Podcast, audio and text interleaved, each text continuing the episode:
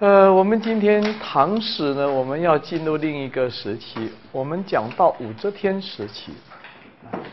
武则天，我实在想不出他对唐朝的历史留下什么可以作为一种标志性的政策措施。我们能看到他这个时期呢，嗯，实行了告密酷吏政治，大量的对。不忠于他的或者不拥护他的官员进行大规模的清洗。第二个呢，他打破了唐朝的用人制度。唐朝用人制度很严格，人事制度一定要严格，人事制度不能走什么双轨制，不能走什么破格提拔，必须按照一套很严格的制度来走。大家可能不一定意识到。一个国家长治久安呢，要有一个严格的制度来保障。这个制度首先要体现在人事制度上。所以实际上我们讲腐败，讲了半天，讲反腐败，讲了半天，所有的腐败源头都在人事的腐败上。人事腐败了，什么都腐败。所以人事是一定要坚决不能腐败。可是呢？武则天时期呢，恰恰就是在人事上面出现了一个比较大的腐败。他把拥护他的人不根据这个官员考核或者是选拔的规矩来，他直接就这么提。有人说武则天用了很多能干的人，呃，贤贤人啊，啊，比如说可以举出什么姚崇啊、宋璟啊，这些人在武则天时期都当过官。举的这些例子都忘了说，这些人呢，在武则天时期当了官，但是呢，在武则天时期都做到都关到大牢里面去啊。那最重要、最致命的一点，唐朝呢立国以后，他一直在走一种文化治国、以德治国这么一个路线。唐太宗时期的以德治国，我前几节课一再讲过怎么以德治国。那么要以德治国，要文化治国，必须要搞保证有一个非常强的、素质很高的官吏队伍。这官吏队伍靠什么来选拔呢？那就是靠学校培养，靠科举制度，把这一些文化素质高的人把他选拔出来。所以唐朝呢？这个科举是一个非常坚定不移的政策。我们可以看到，从唐朝立国开科举，到他灭亡那一年还开科举，啊，把科举放得非常重，这是国家考试、国家选拔官吏的考试。可是呢，大家没注意到，就武则天统治时期，这个科举整整关掉十年。只有这个时期关掉，因为他不不按照规矩来用人呢，按照给他写忠诚信的，呃，按照什么这一种就提拔上来，所以不是按照正常的渠道去选拔人。那武则天这个人还比较精明强干，啊，行政能力很强，所以呢，我们只能说他统治的时期，国家没有出什么大乱。虽然政治搞得很糟糕啊，这个白色恐怖啊，清洗告密啊，但是呢，国家没有乱。到了他下台以后，复批了中宗上来啊，中宗、睿宗是他的两个小儿子啊，两个大儿子看不惯他的做法啊，都被他弄死掉了。剩下两个小的都被他吓傻了，啊，瞎成两个傻瓜，先后当了皇帝，啊，中宗当皇帝，皇后非常的凶悍，啊，韦后非常凶悍，韦后也想当武则天，可是她不是武则天，不是这一块料，还有呢，一个女儿也很凶悍，女儿想当太平公主，她也不是太平公主，所以呢，这个政治就更乱搞了。是最后呢，这个韦后和女儿合起来，嫌这个中宗的碍事，呃，一把毒药也把他毒死了，想自己呃临这个当皇帝，啊，没当成，啊，这个玄宗呢，发动了这个政变，啊，所以这政权在过渡，从中宗到睿宗过渡，啊，睿宗比中宗稍好一点，但是呢，睿宗。很听太平公主的话，很听妹妹的话。这太平公主呢，武则天的女儿，长得很像武则天，相貌很像，性格也很像，能力也很像，也很强。所以睿宗时期的宰相，绝大部分都是太平公主的人，官员提拔也都是太平公主的人。所以太平公主干政。这个最后也酿成了一个武装的冲突，啊，到玄宗再一次发动政变，把这个皇位抢到自己手上，这就出现了玄宗的时代，也就是我们说的唐朝要进入盛世啊开元时代。所以这么说吧，就是说从贞观之治到开元。唐朝迎来了两个发展的盛期，中间出现了一个从武则天到中宗到睿宗一个低潮。我们如果画这么一条线，像 U 型线一样上来，开元为什么会做得好？我想呢，介绍姚崇当宰相的时候，玄宗请他出来主政，那么。据说他向玄宗提出十条要求，要他当宰相可以，要按这十条来办。这十条，第一条，请这个圣圣正先仁义。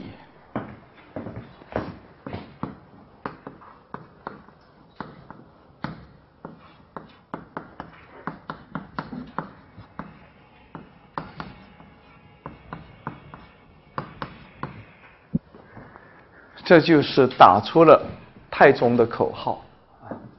要回到以仁义以圣政，用我们今天说，就是要回到以德治国这个路上来，不能再乱搞了，不能再以政治帮派来划线，不能再搞那种清洗不择手段按规矩以圣政以仁义来施政啊，宽厚。第二个，请三数十年不求边功。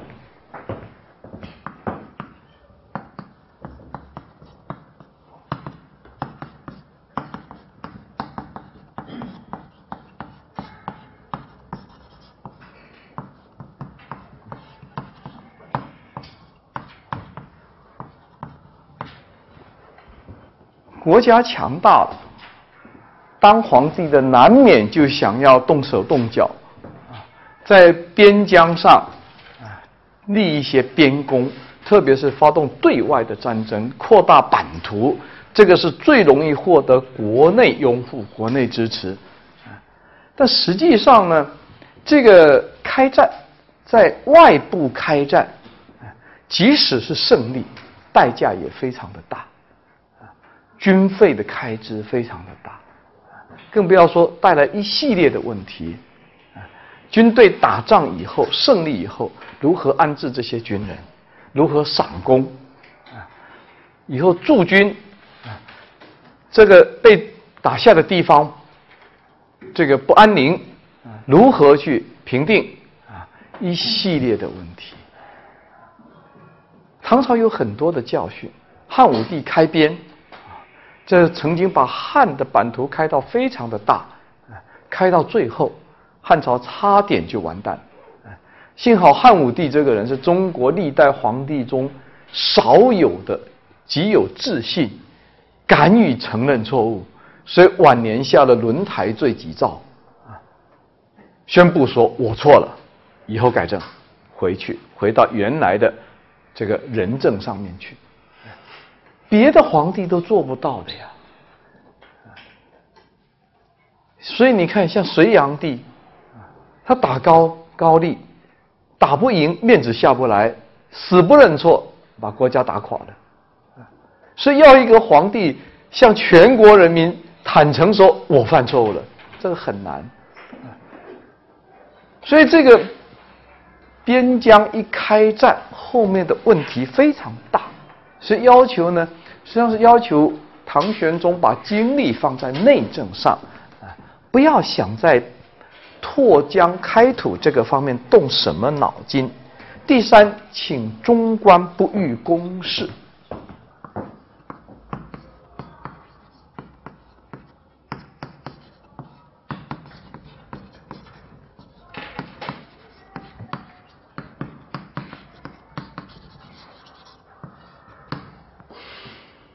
不要有宦官干政，啊，不要。这个这一条，当时候这宦官干政问题其实是不突出啊。唐朝立国以来，对宦官是管的比较紧的啊到武则天时期，武则天虽然是一个女皇帝啊，按照以前女皇帝有很多不方便，所以呢，她身边靠一些身边的人，出来传达他的旨意等等。但是实际上，武则天呢，在政治方面是很勤快的，很勤亲政的。我我们也看不出武则天时代有用多少宦官，啊，倒是有用了不少面首，啊，那倒那跟宦官是两回事，啊，所以这一条他提出来，我们就先把它放着。第四条，请国亲不任台省官。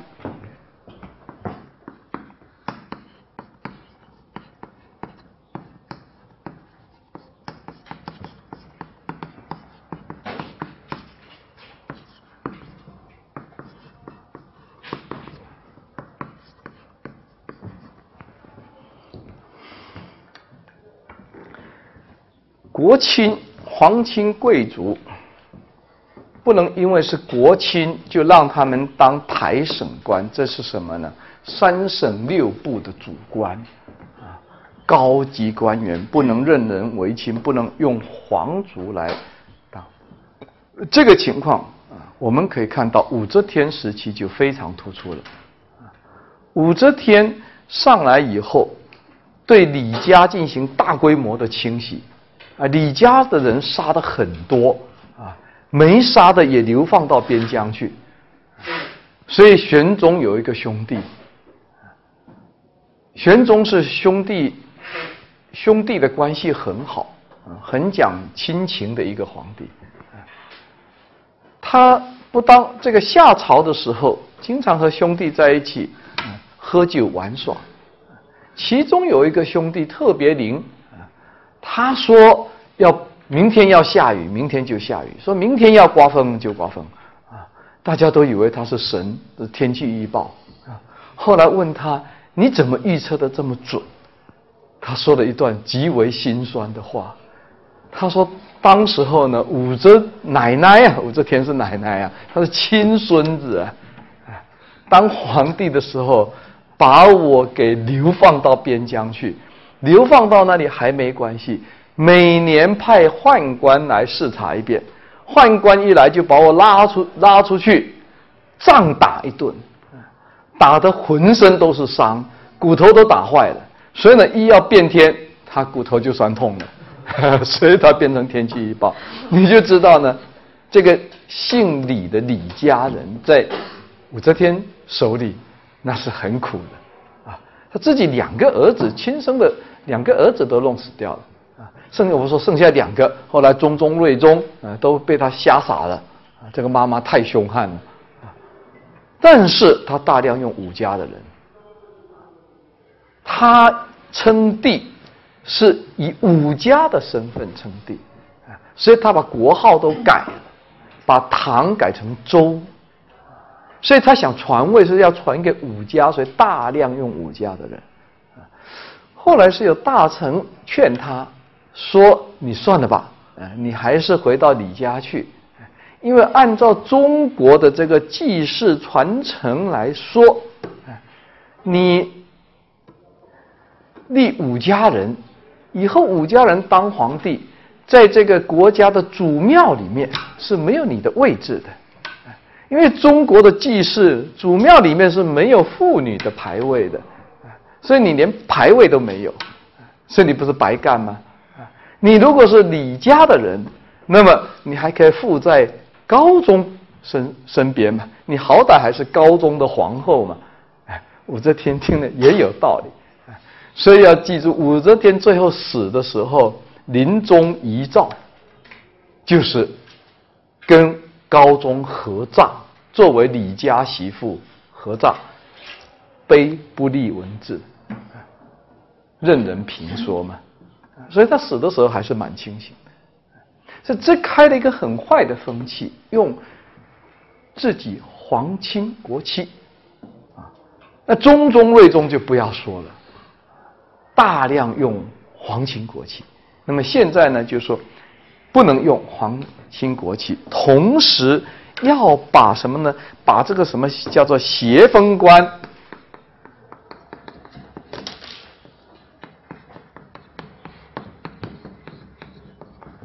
协封官啊，还有带阙。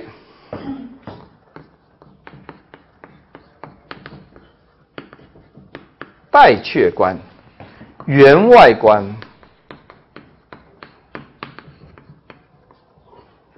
员外官啊，这些呢都要求全部罢免，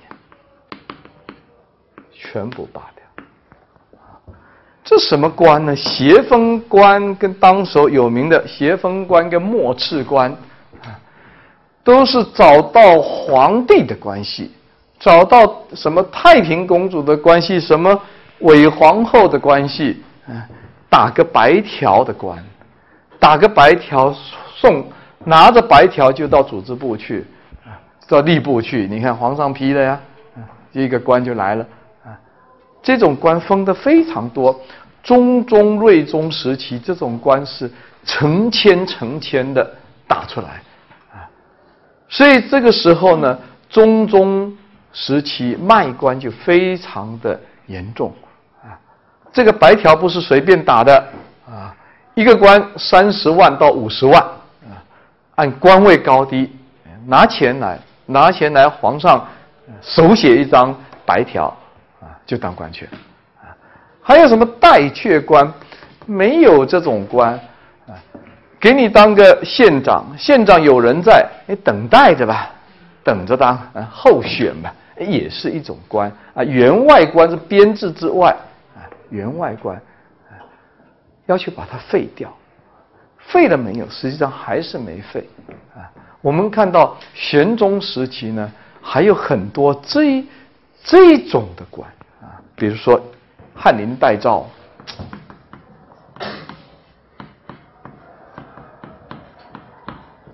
翰林是这个。唐玄宗时期设的一个机构，这个机构很有趣。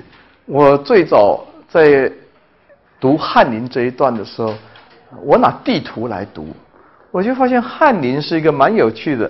他比如说这个皇宫，皇宫皇宫城围墙围着啊，围墙是好几道的，为了安全的好几道墙围着。那么。这个居住的地方，除了皇帝以外，都是皇帝的妃子，是吧？还有宦官，所以呢，男性是不能进去的。进去以后要生出个孩子来，那是算谁的？这个古代又没有 DNA 验不了，所以呢是不能去的。不能去呢，皇帝呢有时候忧国忧民，半夜想起国家的事情要。办公务怎么办？没有人帮他办，因此呢，玄宗弄了一个翰林院。翰林院呢，理论上说都是能写的，要男的，文采好的，帮他起草很多啊文件，必须随叫随到，所以呢。后来玄宗想了个办法，在夹墙里面搭了一个平房。我们看清宫片就看到两道夹墙是吧？两道夹墙红墙，那个过道搭个平房住在这里，所以呢这个墙你是进不来的，又不在这个墙外，所以这种官呢，你看他的位置，当时我拿地图来读，我读了觉得很开心。我说这种官就是名不正言不顺，对不对？这个是很古怪。那这个翰林院理论上是皇上忧国忧民，这个半夜要办公，随叫随到的人。但是呢，这皇上又多才多艺啊，什么下棋、斗鸡、什么斗狗，这些无所不能啊，无所不能也弄几个人来跟他玩玩，对吧？总不能整天跟那些宫女玩，宫女都不是他的对手，没得玩，所以都弄几个啊能玩的啊弄来，这种人放哪里也放这里，什么官呢？什么名分呢？为什么住在这里？翰林待诏，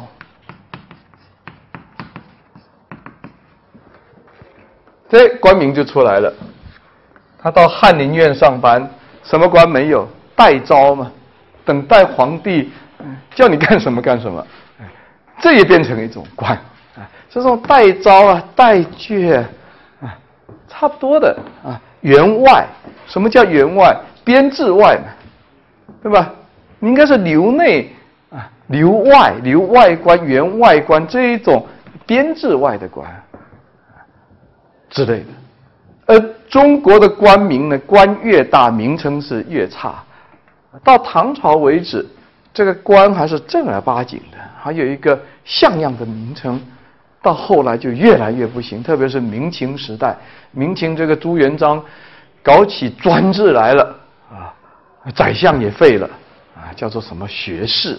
学士变成宰相，啊，到后来清朝，叫做南书房行走，啊，后来呢，你去看北京那个故宫，啊，故宫呢这个太极殿在上面，皇上的殿都要比地高出很多，所以先搭个台子，两层楼那么高，上面再一个大殿，这下面这个台子。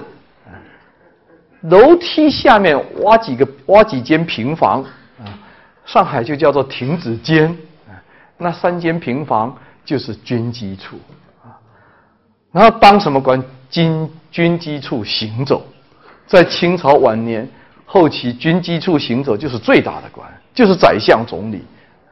所以你看清朝的官啊，到后来中国走专制，专制到最后。他把所有的官员就当做皇帝的奴仆啊，换过来吆喝来吆喝去，让你行走，能够住到那个亭子间里面，那就是大官了。现在姚崇提出来，这一种五花八门、乱七八糟的官，通通废掉啊，都不可以再有了，不可以在这种什么打白条当官、什么编制外的、什么带阙行走、乱七八糟的，通通要废掉。啊这这一条注意，这一条很重要，是对人事制度的整顿，因为这是针对武则天以来人事制度被破坏，被破坏。你看人事腐败就表现在这里，你一任人为亲，你皇帝用你的亲戚，那下面的百官也用自己的亲戚嘛，是吧？省长就用省长的小舅子，那县长就用什么，对吧？还有这种打白条，你上面打了白条，下面一样打，从上到下。还有呢，第五条啊，说进来呢，这个宁这个宁性官太多啊，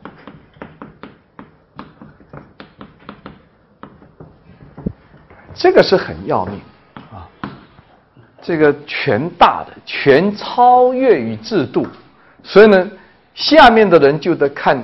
官员的脸色，你看他的脸色，这两个字就是拍马屁的意思，对不对？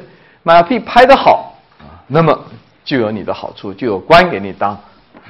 所以拍马屁的人是那种最没人品的人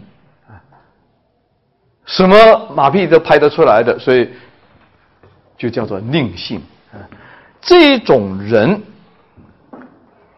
是。这个仗势欺人，靠着皇上，靠着大官，以为靠山，所以呢，他除了他的主旨以外，呃，那是很坏的，无法无天的。像这种人，他说，如果他们冒犯宪纲，令信如果冒犯宪纲，敢于犯法，啊，敢于违反举例。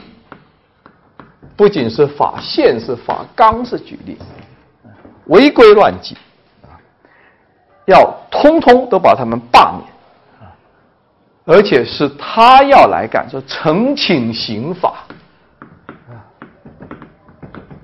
他要来执法，把这些人呢给清除出去，这个是不能乱封官，这是不能用小人啊，不能用小人。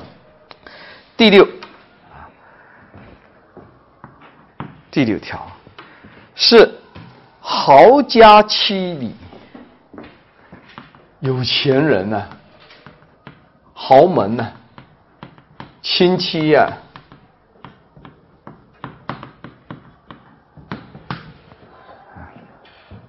这一种人呢，有的是钱，所以呢，行贿啊，叫做贡献求媚。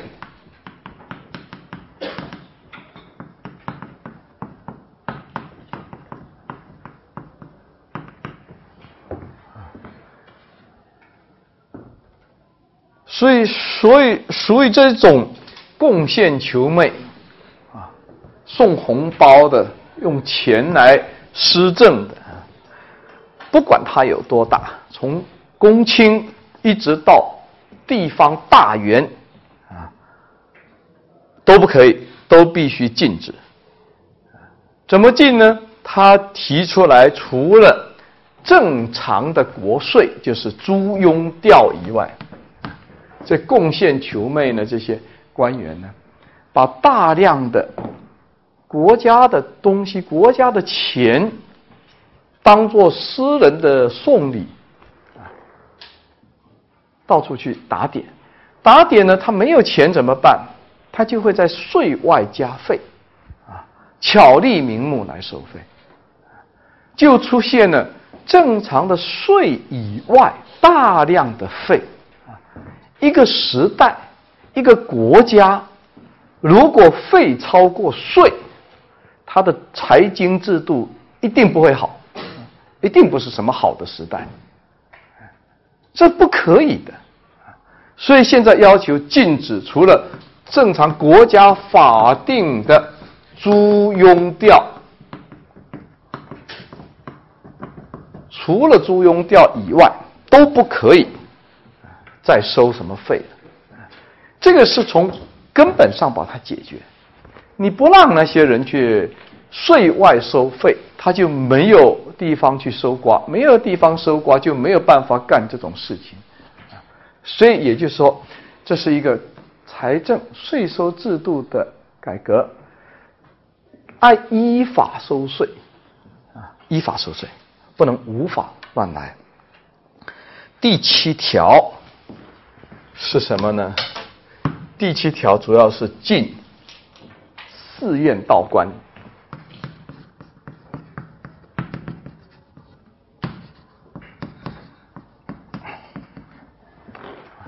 寺院道观太多，大兴土木。这个中国的宗教，唐还算是好。我们看唐朝呢，这个到五这个。呃，这个这个武帝灭佛以前啊，很多的和尚还是具有很强的宗教使命感。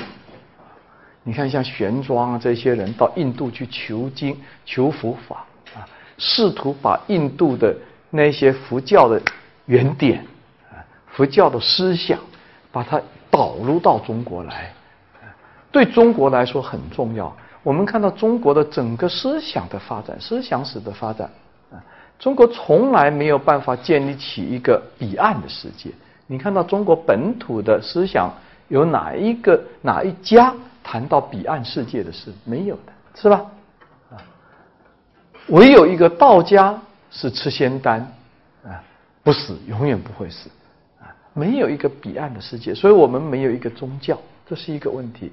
第二个呢，中国的文化里面，它的理性的逻辑性的思维是比较弱的，啊，所以到今天我们讲话的时候，我们经常也很随意，动不动啊，讲到世界有什么。先好的思想，先进的科技，我们马上就说我们中国啊早已有之，古已有之，对不对？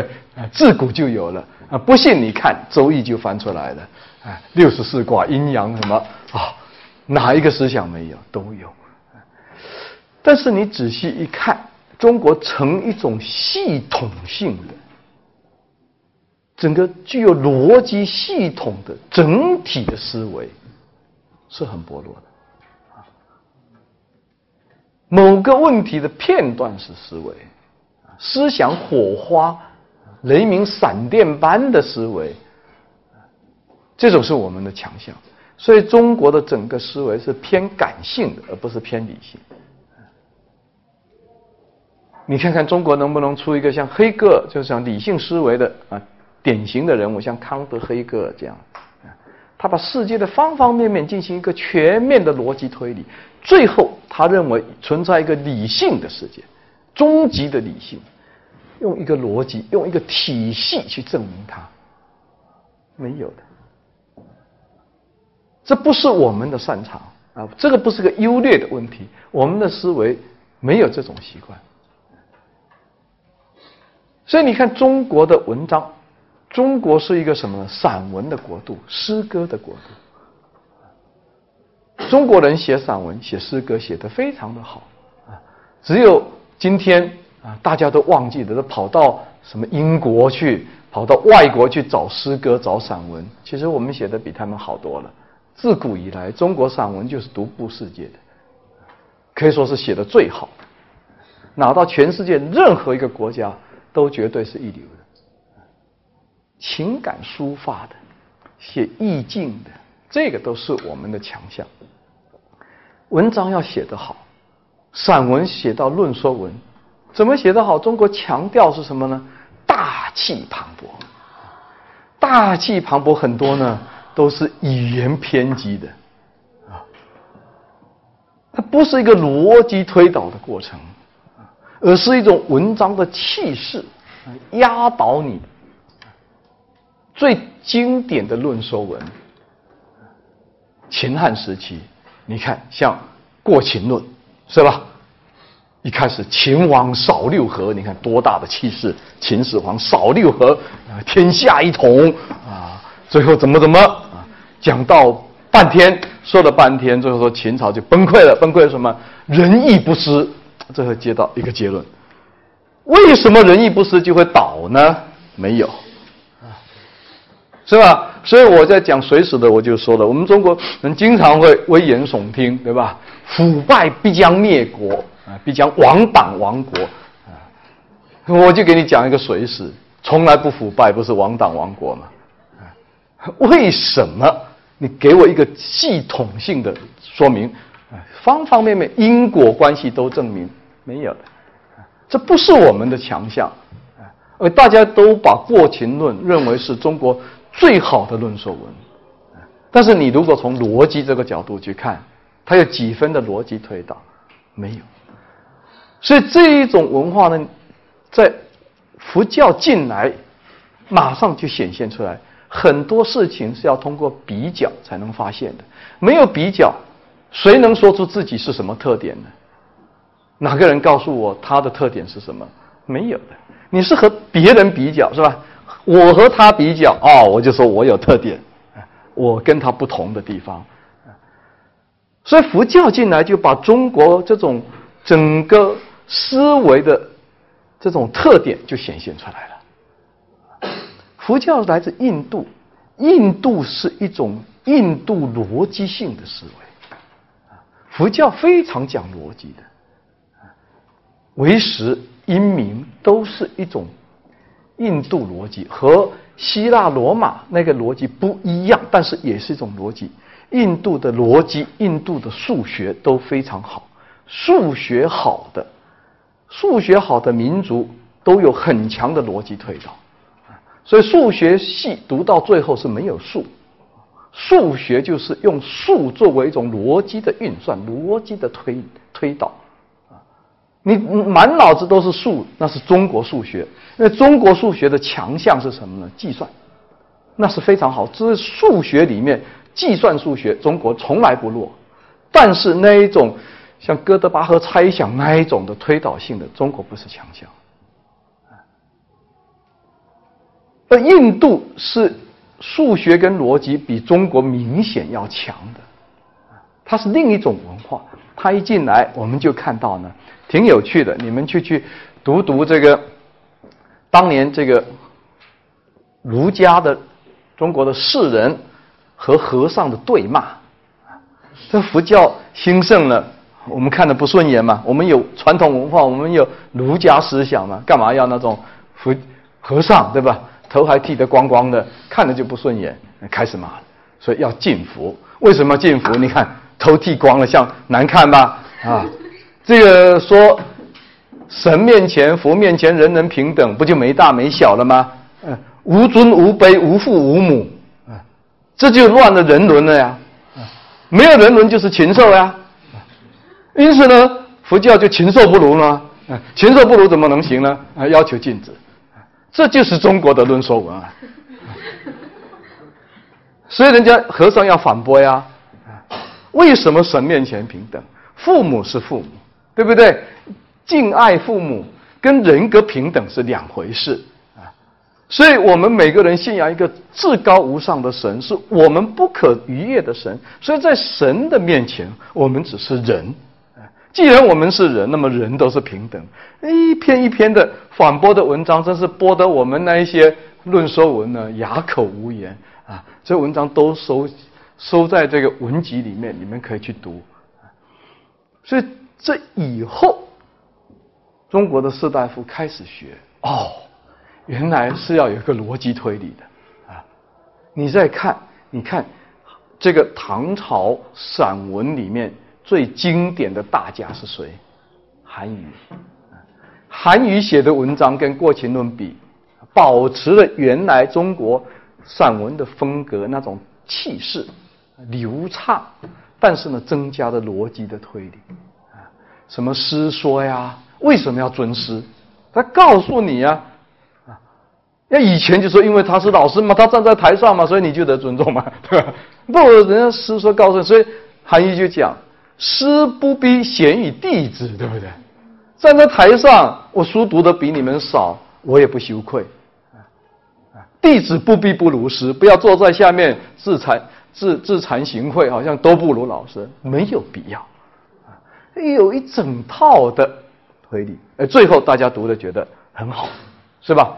和以前的文章明显不同，受什么影响？其实受佛教的影响，佛教这种逻辑，但这个仍然不是中国人的擅长，所以你没有，你很难在中国的整个古代找到一个像康德、像这个黑格尔啊，哪怕很感性的后面的尼采。到后面这一线的这种哲学家，那一种整成体系思维的这种，不是中国的。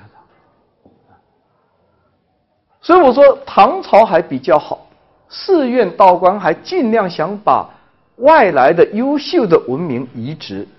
到后来灭佛以后，灭佛以后呢，这些书都给烧了。中国的政客别的本事没有。烧书跟践踏文化是我们的专项专利啊，呃，反复出现，从秦始皇以来，不停的在烧书践踏文化，烧书践踏文化。所以呢，这一次的灭佛灭的很彻底，佛教的书基本上给烧光，烧了以后，最后出来的一个什么呢？等到。这个灭佛运动过了以后，中国的佛教就变成中国式的佛教了，那就是禅宗，中国的禅宗。现在讲佛教史的人很喜欢把这个禅一直往前追追追追追追到达摩，达摩的师傅是谁？释迦牟尼啊，追上去，所以倒过来讲中国禅宗史，就从释迦牟尼再往回倒，倒到达摩，最后一到禅宗来。这些推导都是没必要的。你不能说复旦出了一个思想家，比如说未来出一个思想家，那追追追，因为他是复旦的学生，追追追，因为他听过我的课，因此我就是他的祖师，这两回事，对不对？原当然都在复旦读过书，不能这么追过去又追过来。这个禅宗就是中国的，思想源头当然是释迦牟尼，从释迦牟尼的那个经里面东起一句，西拼凑一句，呃，乱七八糟拼凑在一起。为什么会这样子呢？因为那个创始人就是没文化的，他不懂文字呀，慧能啊，不懂文字不是我不是在批评他说他层次低，他绝顶聪明，不是什么人能超越的，绝顶聪明的人，但是他不懂文字，所以呢，师傅一看不懂文字，烧饭去，在厨房里面烧饭，听着外面念经，替那些师兄急。他都听懂了，师兄还没听懂。最后呢，今天听一句，明天听一句，把它拼起来。然后弄了一部啊，也不知道是哪个弟子替他记下来的书，叫做《坛经》，是吧？《坛经》这本书很值得一读的。前面一半骂师兄怎么蠢，先讲一个师兄怎么蠢的历史。后面一半就开始他听来的佛经。所以说，听来佛经他自己形成一个系统，他自己把它打通了。所以这一个人呢，真的像金庸小说那个侠客行那个，不懂武功，结果看到墙壁那些蝌蚪文，是吧？那武功高手在那看都不对，这个招式怎么这一招变那一招都看不对。只有那个不懂武功的，哎，看到那个身体动一下，那个看到又动一下，最后就打通了。武功巨高，没人可以超越，这就是典型的慧能。东听一句。西听一句，最后自己把它贯通，贯通以后，成为他讲的就是一种顿悟，直指人心，不立文字。因为他文化不是他的擅长，你叫他立文字，那不是强人所难吗？对不对？只能不立文字，啊，以心传心。告诉你，佛教的修，佛教精髓在哪里？其实说透了。就我们现世来说，佛教要告诉你的话，说了半天就两个字：解脱。仅此而已。你不明白这一点，你就读不懂为什么释迦牟尼死的时候就说了，释迦牟尼讲法四十九年没说过一句。所有的经是因人说法，对一个聪明人聪明人说法，对一个不懂文字人不懂文字的说法，对一个农民农民说法，说了半天，告诉你你要放得下，不要斤斤计较，不要小心眼。什么都去计较，你活得累不累？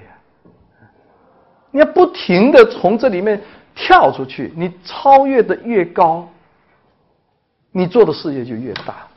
所以像《坛经》里面这个慧能很聪明，他讲讲了一个什么呢？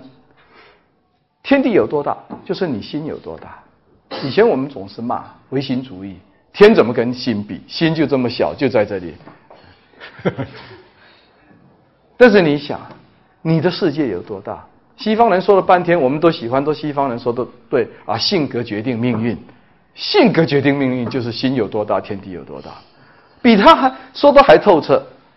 你这个人就是个小心眼，你这个人跟人家就是斤斤计较，你情商很差，智商很高也没用，你永远做不大的。所以说了半天就是解脱。哎，慧能就在这些关键点上，他做的非常的好。所以他在弟子，你你叫他像释迦牟尼那文化人，从头到尾逻辑推导讲一套，为什么要解脱？他讲不来的，他就告诉你不要讲为什么，就是要解脱，就顿悟了嘛。所以中国的走到慧能以后，禅宗以后，整个佛教大变样，就中国化的佛教。所以这个我觉得。宗教是没有必要再从这里一直追到达摩面壁，再追到释迦牟尼，这是两回事。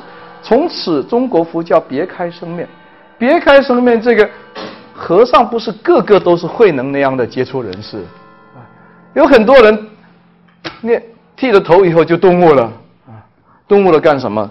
饱食终日，没事干，盖寺院啊，一个一个大庙盖起来，所有的寺院都是钱，而且呢，它是不能再生产的钱，投进去就没有了，所以这样子对国家的负担非常非常的重，所以姚崇提出来，寺院太多，士官太多，以后呢不能再立了，甚至要削减。我们说了第七条、第八条，第八条呢？从武则天开始，坏的唐朝一个一个风气，就是皇帝把大臣像走狗一样呼唤，啊，所以呢，这个君臣必须要有一个礼在里面的，对不对？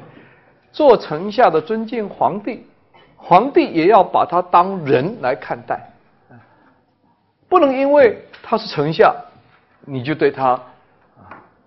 像狗一样的吆喝，啊，这不可以的。所以呢，他讲到要这个要对臣下要接之以礼，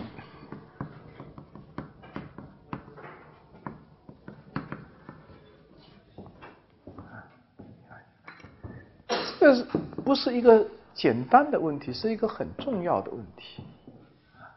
所以你看中国。这个好的时代，这个礼还是规矩还是要很好。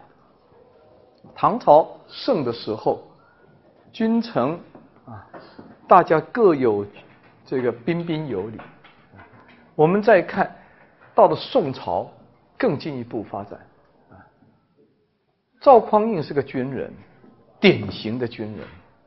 因为军人发动武装政变夺取政权，但是呢，他觉得治国不能靠暴力，必须靠文化。他当时候发重誓立三条规矩：一不杀后周皇族，你篡人家的权，还要把人家满门抄斩，这不可以的。呃，这太从我想不说人道，从动物之道都不太对。啊。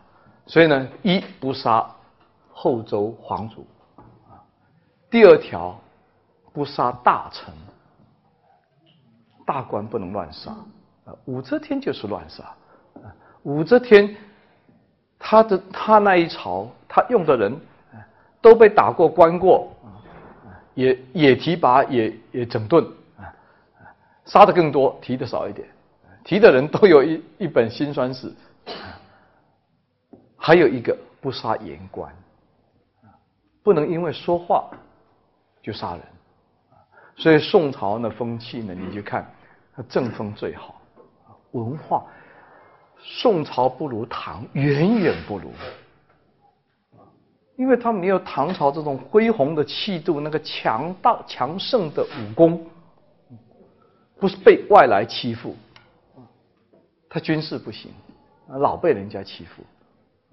但是他的朝廷内部的文治很好，所以我们看到宋朝文化还是在往前走，是吧？不是说唐朝以后就掉下来了，他没有，还往前走。所以宋朝唐诗以后有宋词，唐宋八大家里面，宋人占了多少家？比唐多呀，是吧？啊，绘画，你看宋朝最后的皇帝宋徽宗。啊，画画的多好！宋朝的皇帝每个都是可以说一流的学者啊，可惜他应该到这里来教书，不应该坐在皇帝位置上，就位置坐错了，所以后来被人家骂。人不坏，学问很好啊，但是不适合当皇帝。所以这一定要有一种君臣之礼，要有一个规矩，所以要求这个，这个就是说你不能。随便对待丞相啊，第九，第九呢是臣下呢都可以畅所欲言啊，所以要不怕犯忌讳，要敢于逆鳞，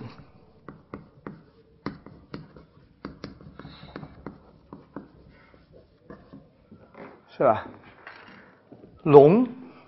有些灵是不能倒着摸的，所以讲话都得顺着讲，顺着讲的话都是拍马屁的话，忌讳的话不能讲，哎，这不能讲，那不能讲，因言犯罪啊，就这是文字义，文字义就是禁锢思想，哪里有因言犯罪，哪个时代就是不会好，所以思想要独立。学术要独立，思想要解放。他先要求你皇上要作为表率，以身作则，让丞相呢畅所欲言，才能把国家问题摆出来讲。第十条，第十条是不能用后期，这也是针对武则天以来。大量用后期，就是用皇后家的人，要求把这个呢载入史册，成为规矩，永远不能再用。那么我们把这十条稍微把它整理一下，其实呢，第一条不是一个废话，第一条很重要，是一个总纲，就是要恢复到以文教。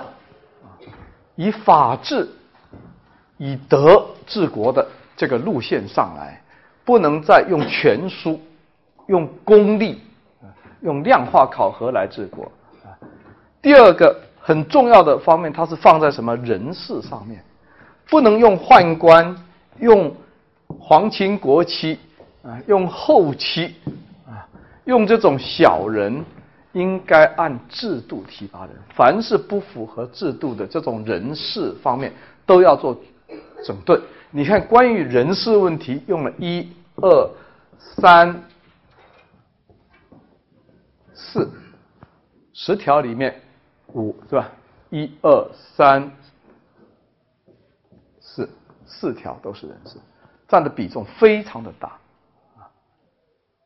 接着是财财政的问题。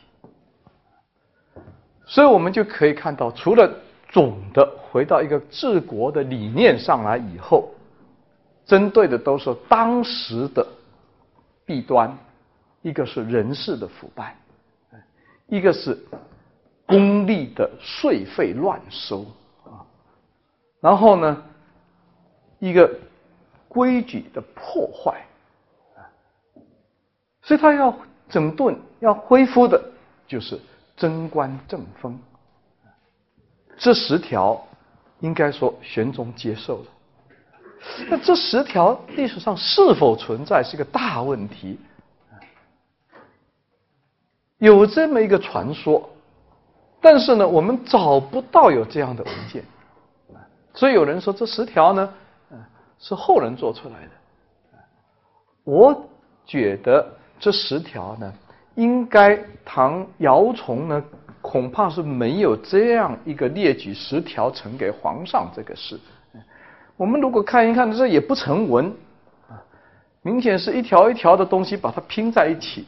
而且像这一条就比较奇怪，我觉得当时候也没有多少宦官干政，这个是玄宗时期宦官干政才大起来的。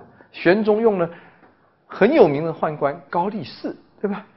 高力士算是好的，相当好的宦官哦，这个人很不错啊，而且呢，纠正了玄宗很多重大失误，后来被人家骂的要死。其实高力士还真是一个很不错的官，之后就是乱七八糟的啊。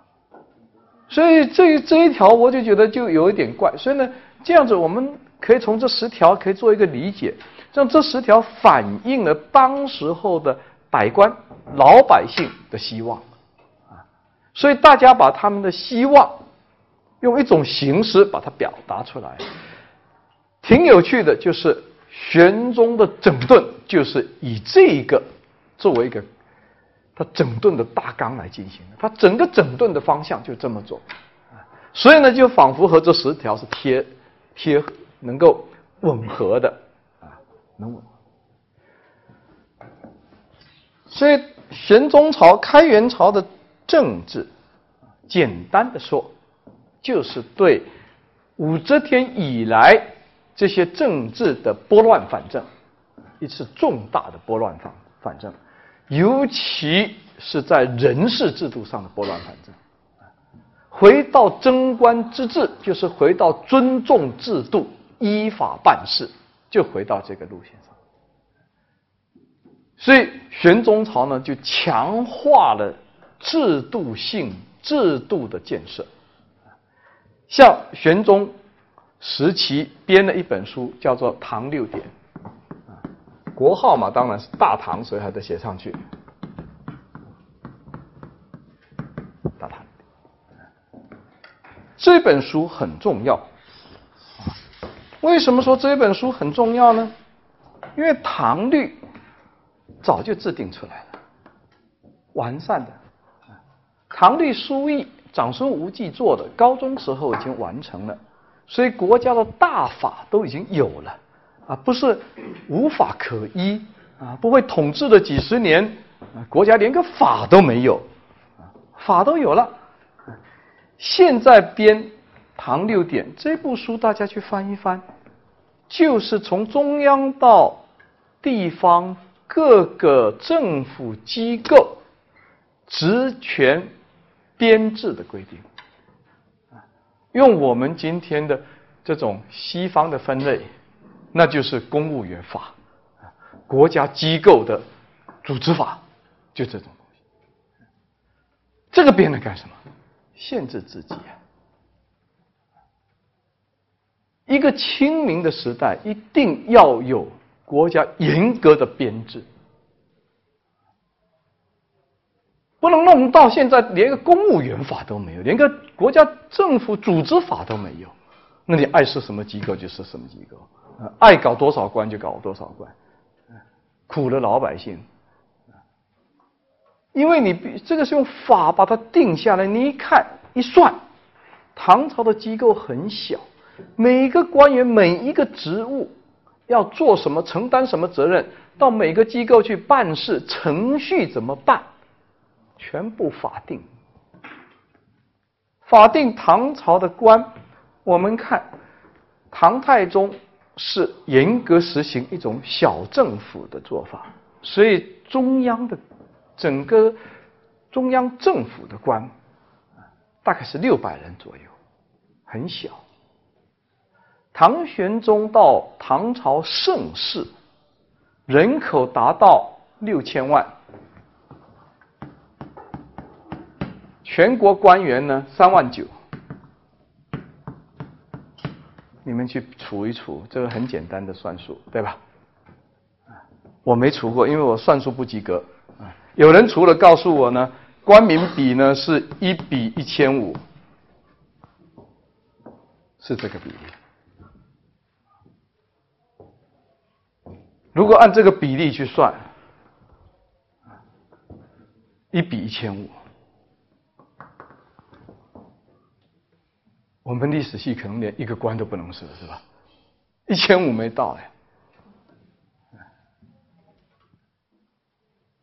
所以他这个编制抓的很紧，对官的控制很严，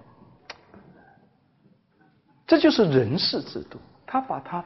国家政府组织法，玄宗时候做的，规定下，严格依法办事，严格按制度办事。所以中国这个社会发展的很快，为什么老百姓很勤劳？老百姓很勤奋啊！我们这个民族呢，是属于比较操劳的民族。不是那种安逸的，那种不太干活的啊，有不少这个不是讲民族的好坏，有不少民族啊，他就是比较会享受生活的啊，赚一把钱，明天就休息，钱用光了，后天再赚，日子过得挺好的。中国人赚了有一点钱没花，就银行先存一点啊，想着还要买房子、买汽车，还然后呢不够了再去干。啊，没日没夜的，啊，做的要死要活，啊，市场竞争，价还压得特别低，啊，特便宜，没几乎没利润的卖给人家，那卖的人家都生气了，最后呢，来个反倾销税，啊，狠狠克你一把，攒了一笔钱存在外国银行，汇率给你整一整，啊，缩水又没了，啊，所 以最后不知道在干什么。我们辛劳了这么多年，老百姓也没没得意，啊，那些赚的东西又被这个人家这个这里零零那里零零都差不多，啊，所剩无几。所以中国的社会里面有没有发现，官不去扰民，它就发展了。不是说官在推动这个社会发展，唐朝玄宗时候就是非常典型的。武则天时期不发展，就是官扰民乱搞，七搞八搞，整天搞政治运动，清洗这个抓那个，嗯，这个又是什么告密什么乱来。现在这些全部可以不搞了啊，一切按制度啊，官员比例按这个来。那好，官员很少，你想一个人管一千五百个，管都管不过来。啊，让老百姓自己发展，二十几年，唐朝就走到盛世。只有二十几年，开元多少？二十九年啊，后面天宝在十五年，是吧？二十几年。所以要做的是什么事？注意唐律五百条，百分之五十四对官的规定，管好官，这个要加强。所以不但要按制度办，还要强化监督。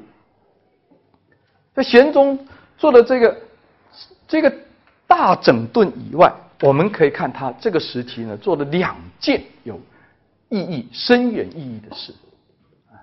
我们评价一个人，不要评价太多。我们一个人一辈子也不要想太多的事。我们一辈子能做一件事，你几乎就是伟人了。啊，做两件事那。不得了，那成圣人了啊！不要一件事都没有做你我说的不是说日常这些事，你不要到时候说我今天吃饭的算一件事啊，早睡的又一件事，那都不是事啊。能留得下来的事情啊，你要这么去算啊。就说我们啊，我们说我们邓小平做了什么事？改革开放。一想说到他就想起一件事，是吧？一辈子都改革开放。中国人富起来了，一件不多，可以了，够了，伟人了。玄宗做了什么？第一，做了，我觉得做了两件很重要的事：一，加强了监察，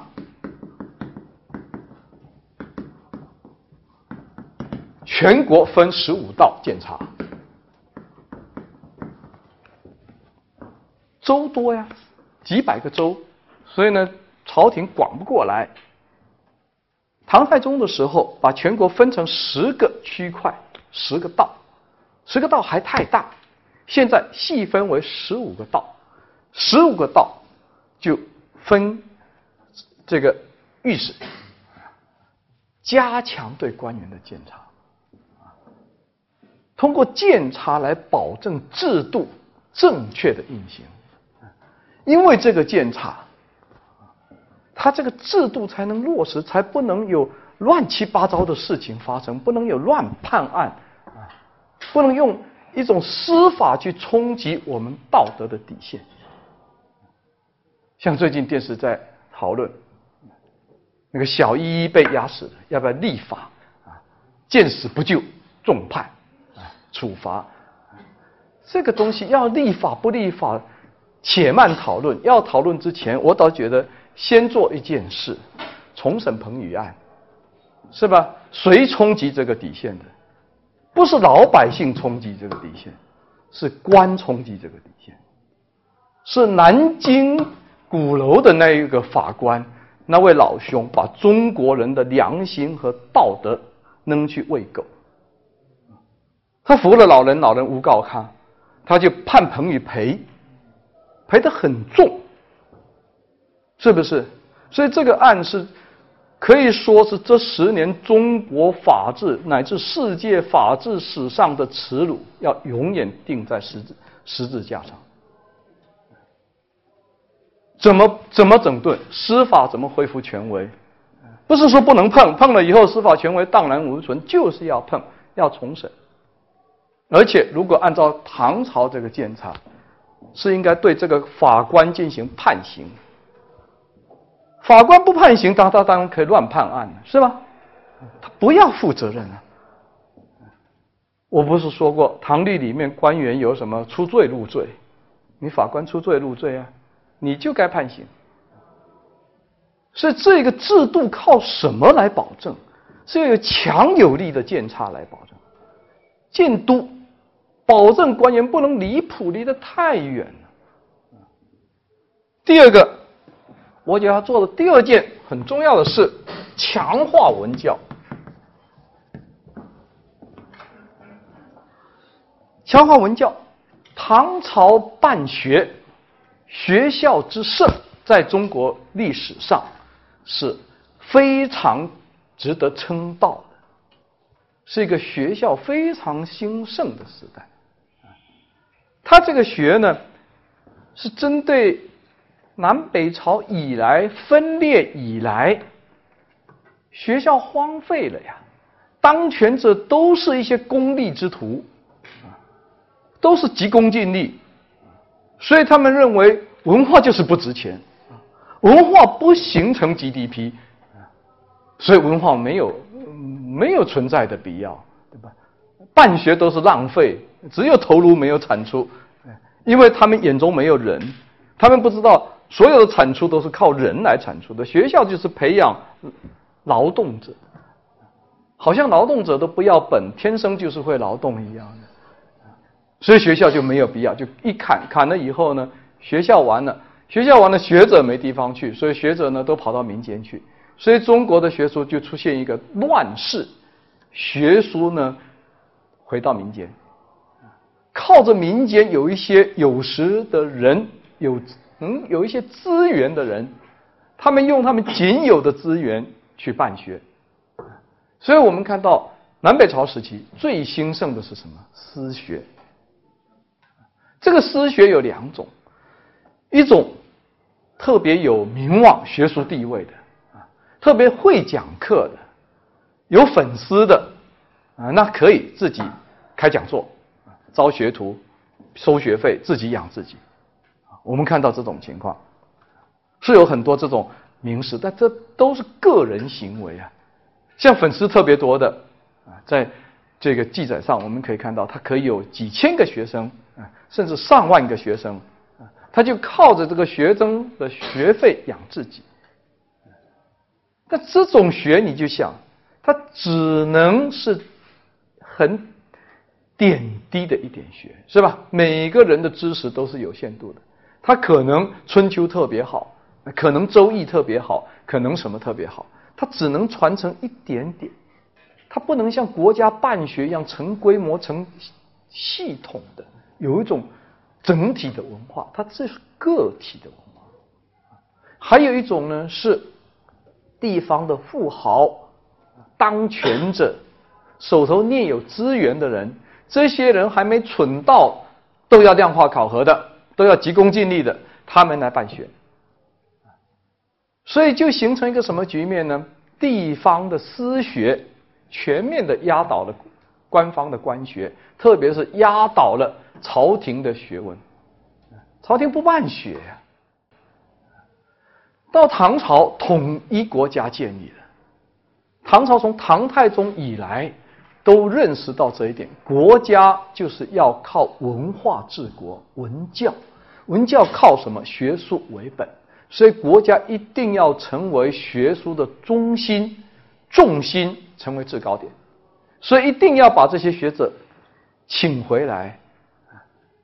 要让他们形成一个国家整体的文化，这个只有国家才办得到，是吧？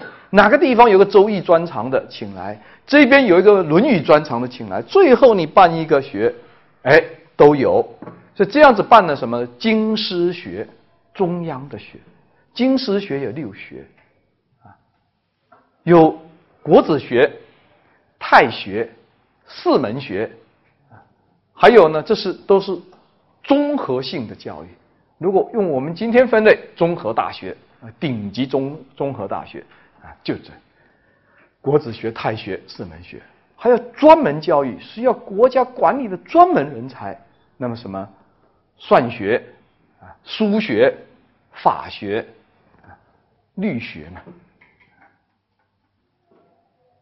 所以通过这个办学。把全国的精英分子吸到中央来，在地方就大办州县学，州县都办学。这个你就看州县办学非常的重要。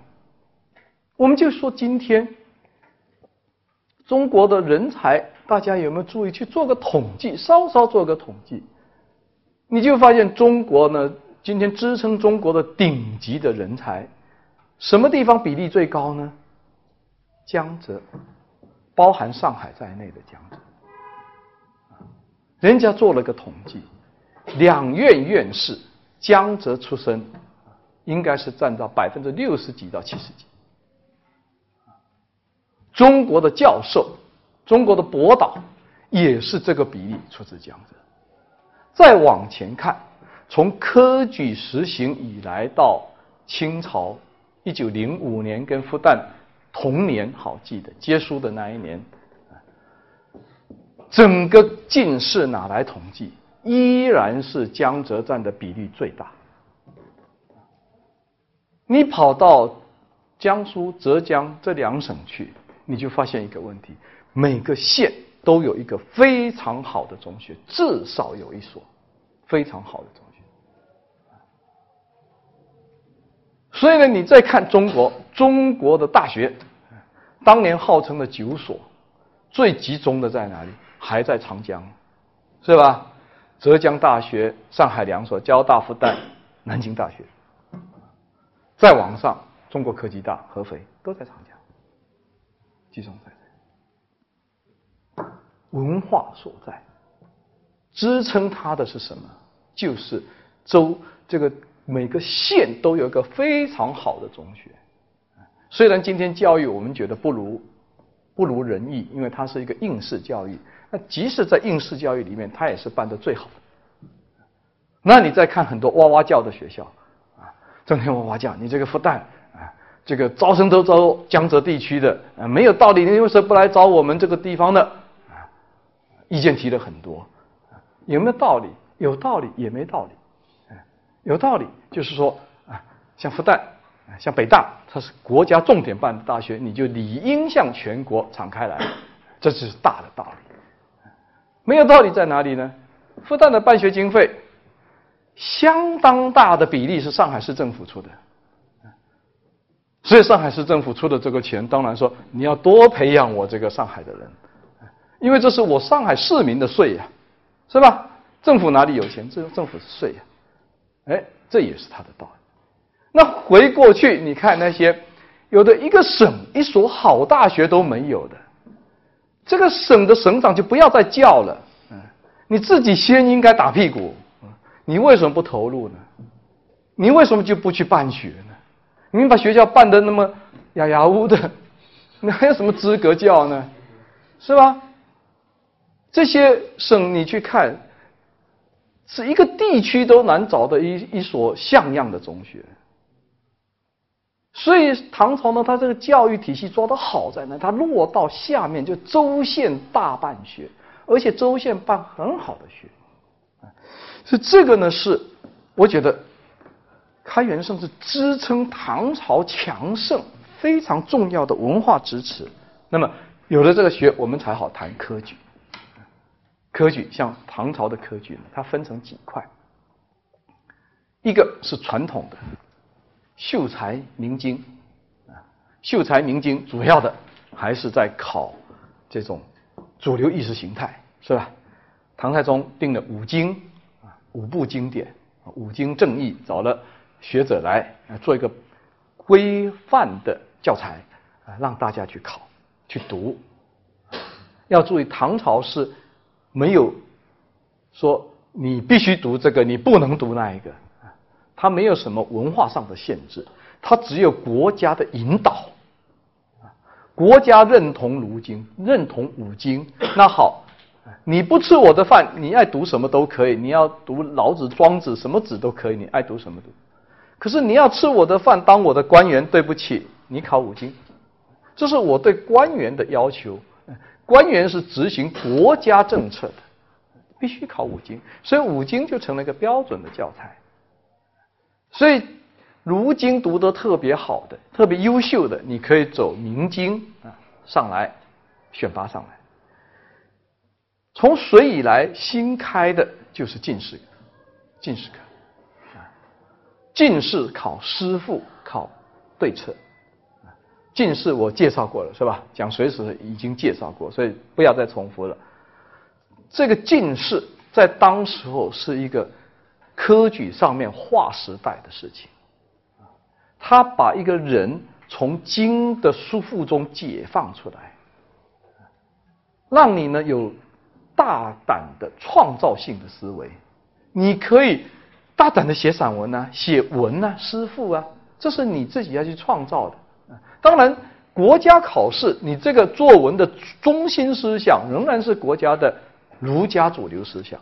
那这个主流思想，你可以有自己发挥的余地，你展开啊，把你放开，就不是靠背的解释经。第二个是实测的考试，实测考试就很重要了啊。中国人擅长骂娘，擅长骂街，不擅长提建议，所以到今天。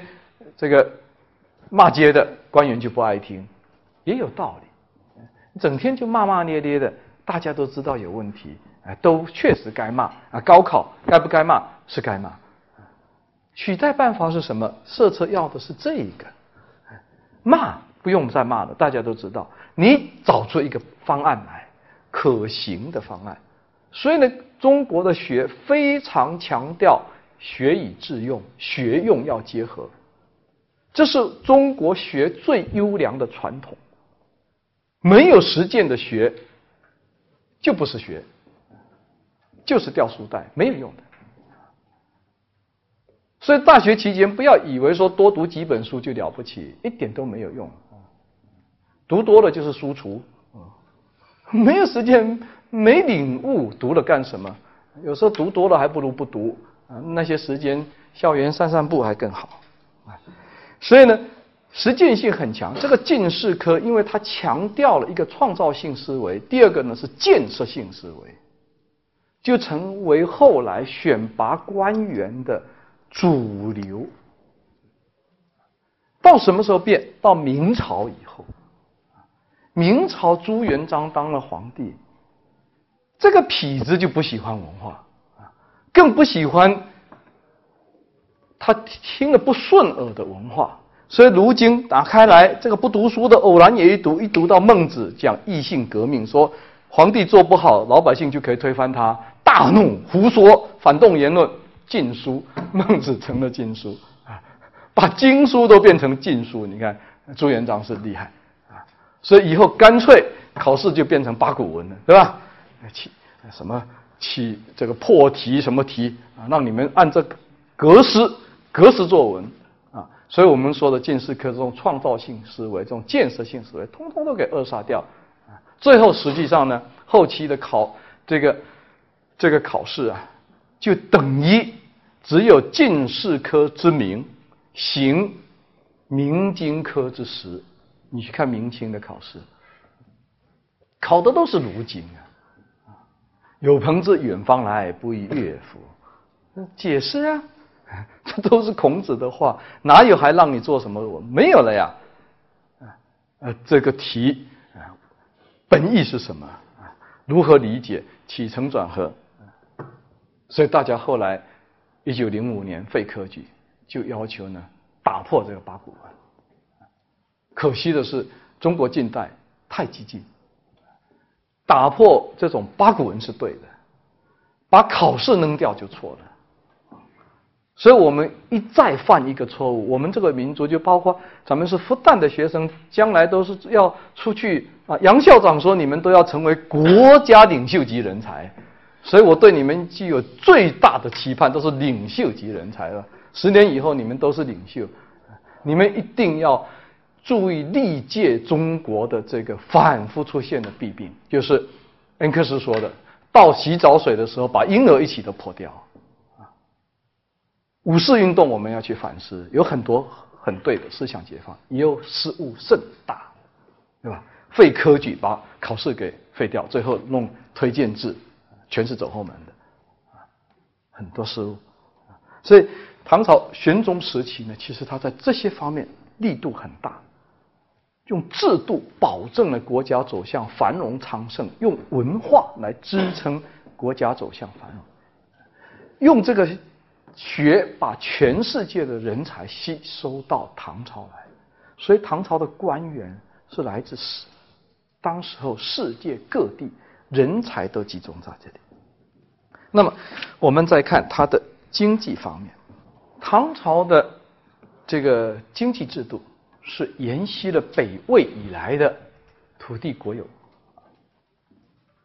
土地国有制，我们之前我没给你们上过魏晋南北朝史吧？是吧？你们是不是通史有没有讲过呃魏晋南北朝北朝史上过吗？哑口无言，我不知道什么意思。这个均田制是北魏实行的制度，那么要把这个制度解释清楚，我觉得很重要。我们要认识一点，就是中国为什么在古代会出现国有制度？国有制度呢，往往是在动乱时候出现。当一个社会被破坏了。冲得土崩瓦解。那么，中国是个农业社会，这个农业社会一旦秩序崩溃，一旦战乱频繁发生，乱七八糟的，对老百姓的伤害是最大的。所以，中国蛮有趣的，最底层的老百姓，从历史以来，整天盼望着动乱，盼望着革命，盼望着去地主老财家抢一把，一夜暴富。中国都是一个一夜情的国家，都想一夜就怎么怎么，一夜就怎么做梦啊。那实际上真的动乱了以后啊，老百姓伤害最大，你就是个孤家寡人，你没有什么能自保的，所以反而一动乱，国家秩序一破坏，第一个出现的就是大量的底层的人。和生产资料完全脱离，从土地上被赶出来了。一动乱打仗了，人就被抓去当兵了，啊，家乡被占了，军队来烧杀抢掠，要要粮食，你都得跑呀。这时候大富人家还比较耐得住，他有钱有粮，雇人形成自己的一个集团乌弊出来了。你那些贫寒的。农民，你能干什么？你要么就参军，要么就被人家宰了，更多是被抛出来，所以就出现一个什么呢？人和土地分离，这个流民的数量非常的大，数以百万计的流民在北方这个土地上是游过来荡过去，这个时候只有国家才有办法用强制的手段，把人和土地强制把它结合在一起。什么方法都用过，曹操用军事的方法，大量征兵，还以为曹操扩军，不是的，那个军垦农场，啊，招进去说是兵，都去种田，啊，恢复社会生产。北魏也如此，北魏遇到的问题呢，和这个曹操不一样，他的问题在整个中国的北方，甚至到淮河。长江这一线，甚至到西西部，到凉州，就是兰州这一带，到敦煌这里，遍地都是乌币，遍地乌币就是都是有组织的智力的集团。这些智利集团呢，是和国家没有关系的，甚至是反国家的，最好的也只是中立的。为什么说说呢？你动乱了，你国家不能保护我，是我自己保护我自己，对吧？我自己不管是有钱人还是军官还是什么人啊，反正他的本事把人拢在一起，组成一个自保的集团，一边耕作一边战斗一边生活。所以呢，对这些集团来说，不管来哪个政权，来哪个皇帝，跟我都无关的。你皇帝来就是要来收税，我就不交税。你凭什么要我交税？你有没有保护过我？不交税。所以为什么五胡十六国以来没有一个政权是长命的？它没有根基。你不要看它有很风光，好像有军队啊，有政权，它没有根。你要落到实处，你收不到税，你找不到人，人都是自立的，一个一个的乡村。你国家有本事，你就把它攻破，一个一个去打。你打看看，石勒曾经打过啊，打了十年就打了一小片地。我去年、今年带生科院的，就到山西去看一个乌壁啊，玉壁，那就是一个乌壁。高欢要把它打下来，十几万骑兵打了六十天，最后死了十万人，玉壁岿然不动。啊最后尸体累了六十八米高，尸骨累累，有那么好打的？为什么呢？当每个人要保卫自己最后一条生路的时候，那是拼死抵抗。所以北魏用了一个很聪明的办法——均田制。你们跑了到山里面去开了一些田，原来田不就荒了吗？荒了就是国家收收为国有，所以国家掌握了大量的土地。就叫做国有土地啊，土地都是国有国家的。国有土地，国家抓到土地其实是没有用的，你没有人，都是一些荒废的土地。所以，先用土地把人把它招出来。